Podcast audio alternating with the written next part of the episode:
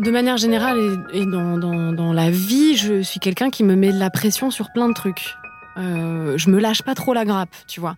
Et donc le physique, ça a été. Euh, euh, je pense qu'il y a un truc de dire putain, j'ai peur de pas être aimé, j'ai peur de pas plaire et tout. Donc en fait, il faut aussi répondre à l'attente qu'on a de dire ouais, il faut que tu sois jolie, il faut que machin. Enfin, je pense que c'était correspondre à une image de femme. Et ça passait par tous les, tu vois tous les apparats qu'on peut avoir en tant que femme euh, donc se maquiller euh, être féminine euh, mettre des talons tout ça c'était rentré dans ma catégorie quoi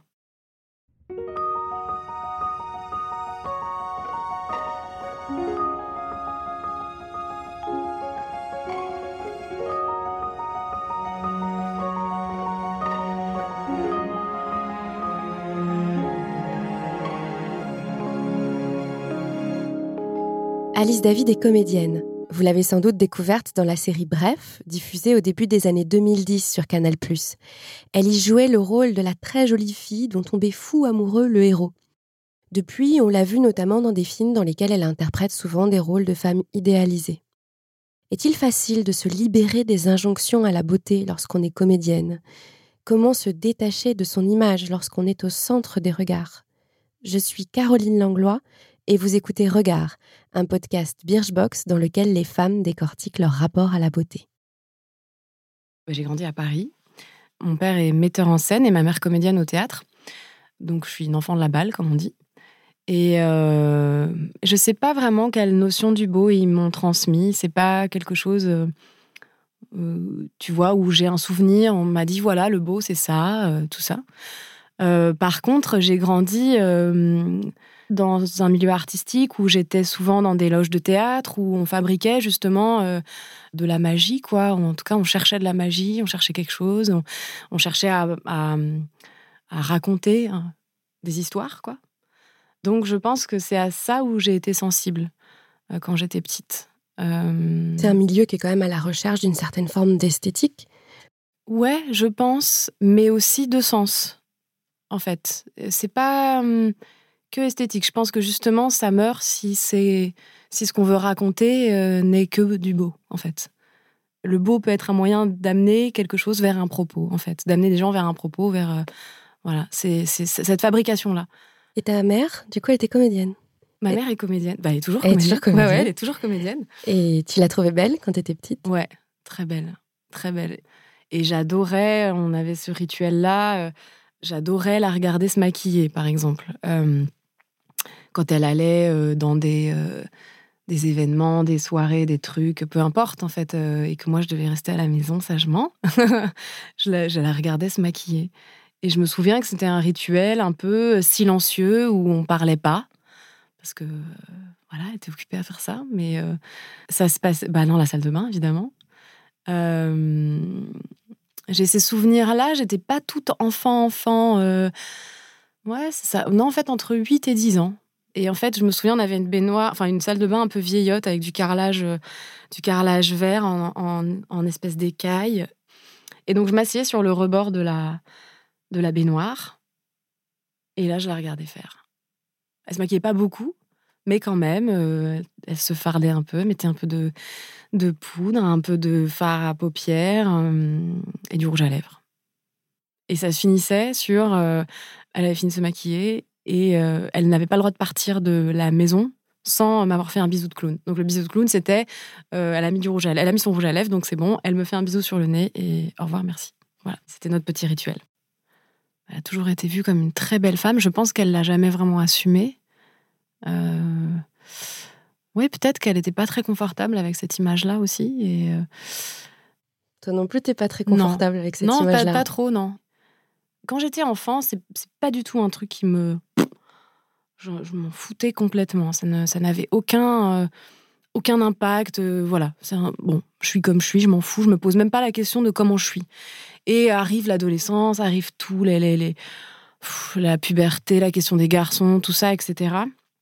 Et je me souviens que euh, dans, bah, les vacheries qu'on se fait quand on est gamin, on fait des classements des gens dans la classe. On l'a tous fait, je pense, de se dire bon, qui est le plus beau mec, qui est la plus belle meuf, et ta ta ta ta, ta jusqu'à au dernier quoi.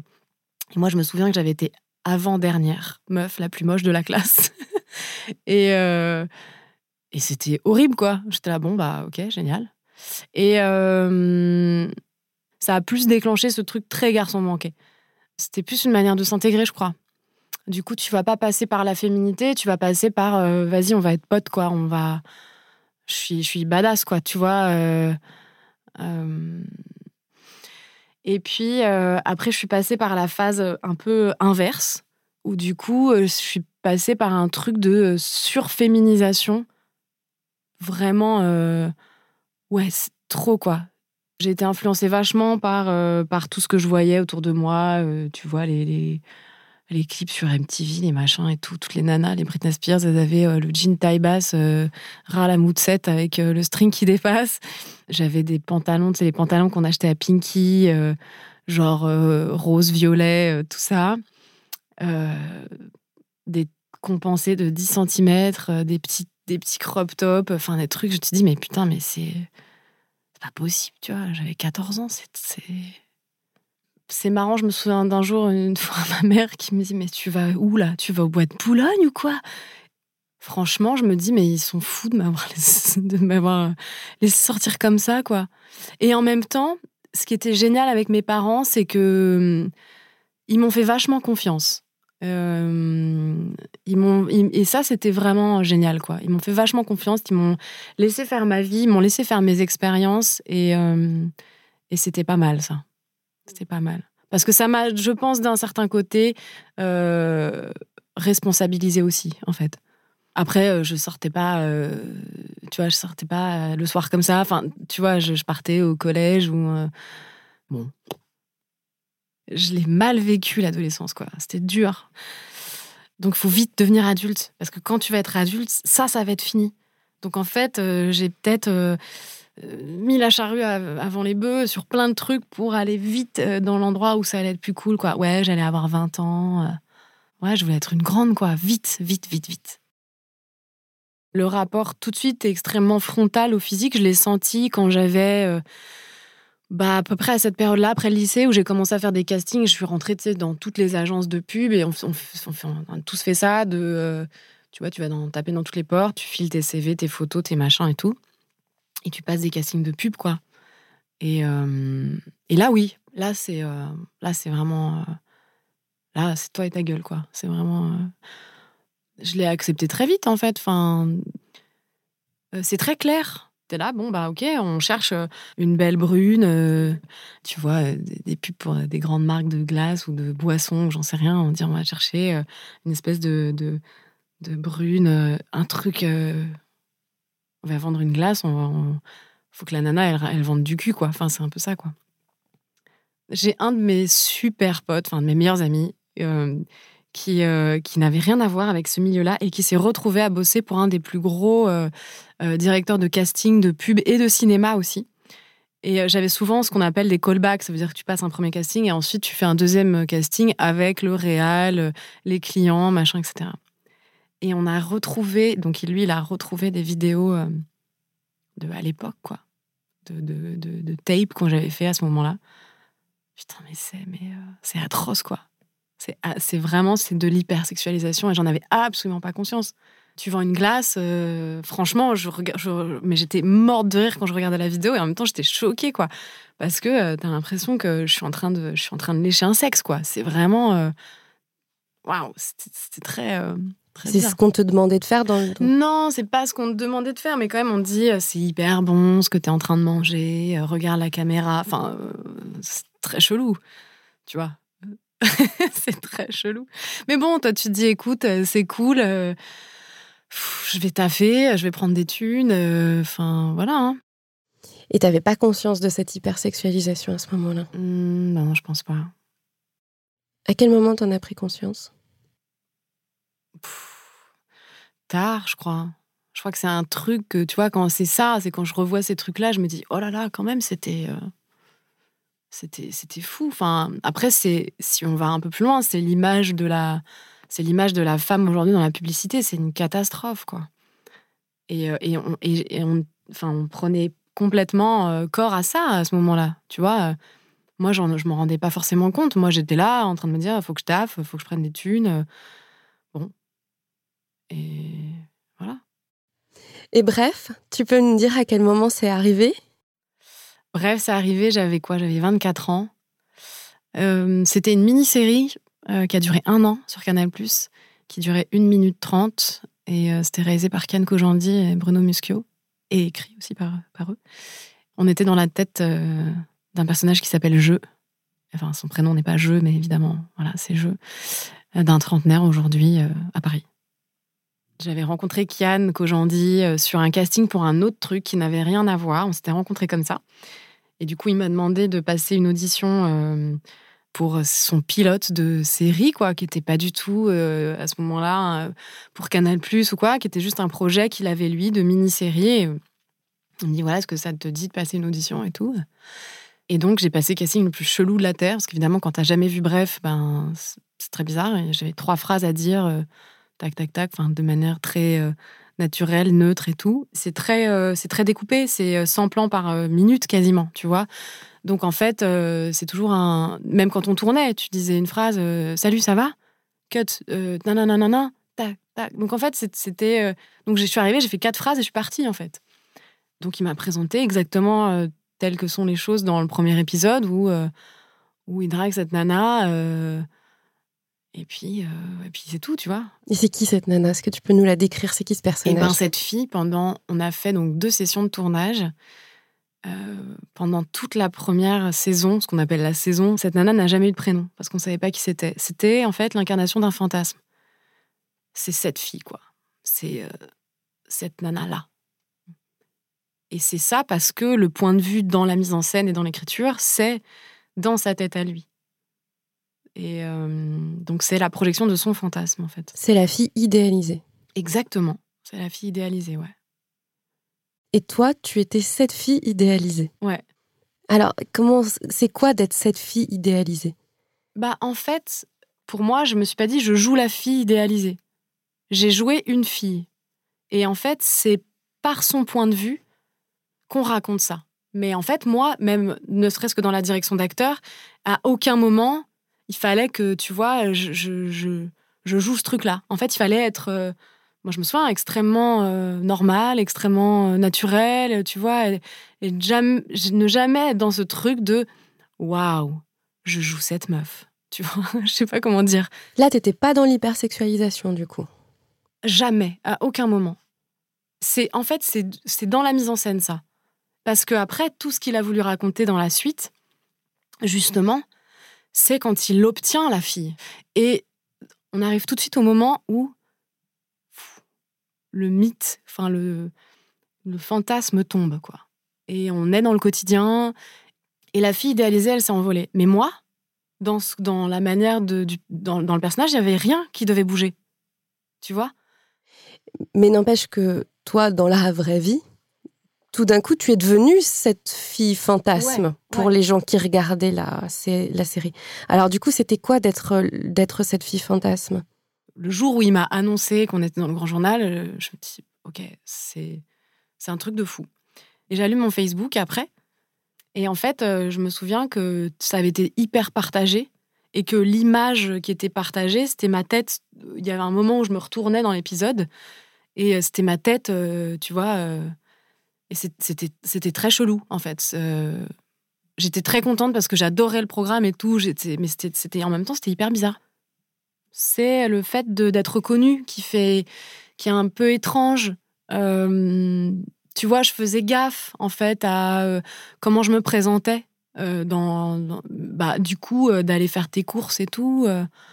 Bon, faut pas que j'ai trop une gueule de cul, tu vois. Donc, je sais pas trop aller. tu vois, je me maquillais un peu. Enfin, je voulais pas. c'est comme si j'avais pas voulu, à un moment donné, au début de ça, dénoter euh, être à côté du personnage, tu vois. Je sais pas comment dire. Euh, je voulais pas qu'il y ait un effet déceptif, je pense. Je te dis ça aujourd'hui. À l'époque, je t'aurais jamais dit ça.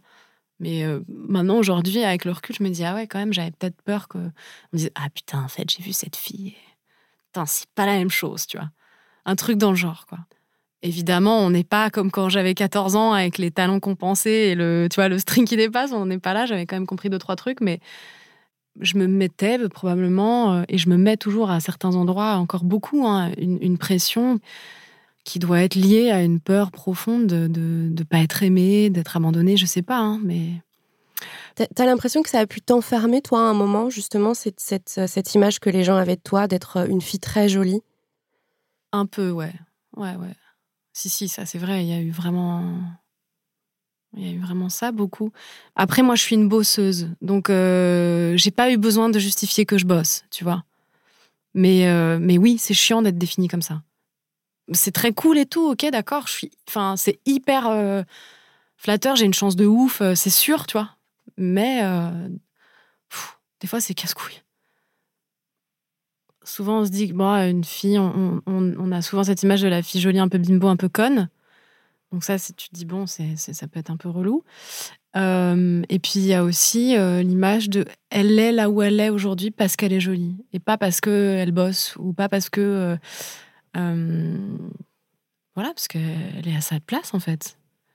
Et en fait, il y a aussi une autre dimension. Ça induit une notion de sexuel en fait. Potentiellement, les gens ont envie de me baiser et ça, c'est un peu bizarre. Euh, tu vois, j'ai envie de dire, bah, lâchez-moi avec ça, en fait. Euh, je...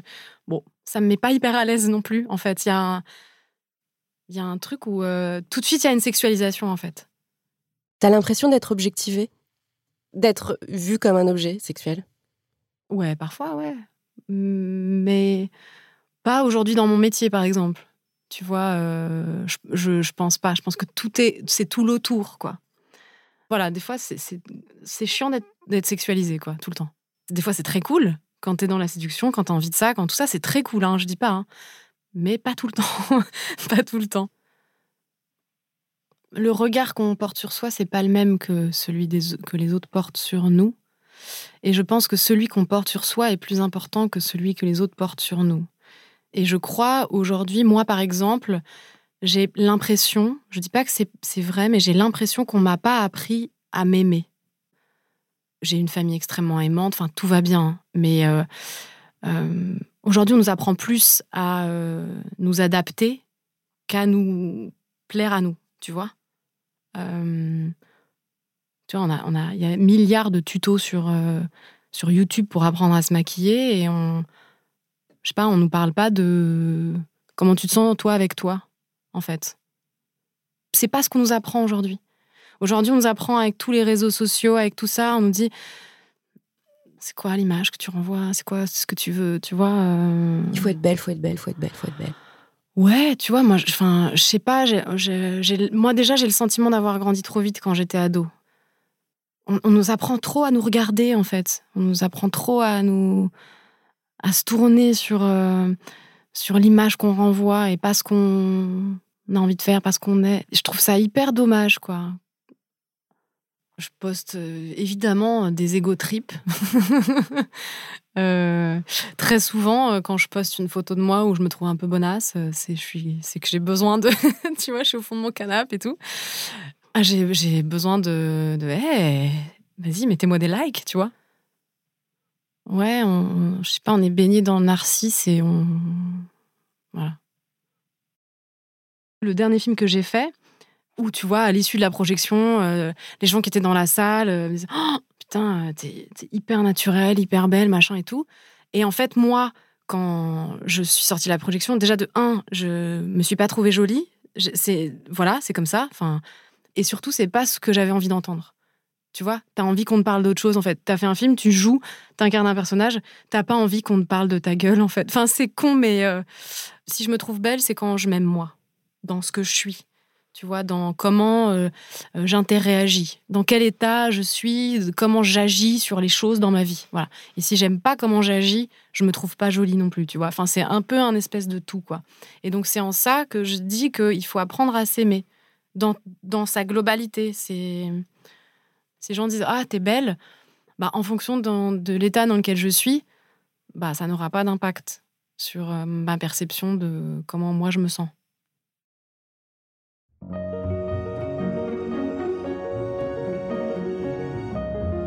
Cet épisode de Regard accueillait Alice David. Vous pouvez la suivre sur son compte Instagram, at alice-david. Vous pouvez retrouver ce podcast sur les comptes de Birchbox, at birchboxfr, et sur toutes les plateformes de podcast.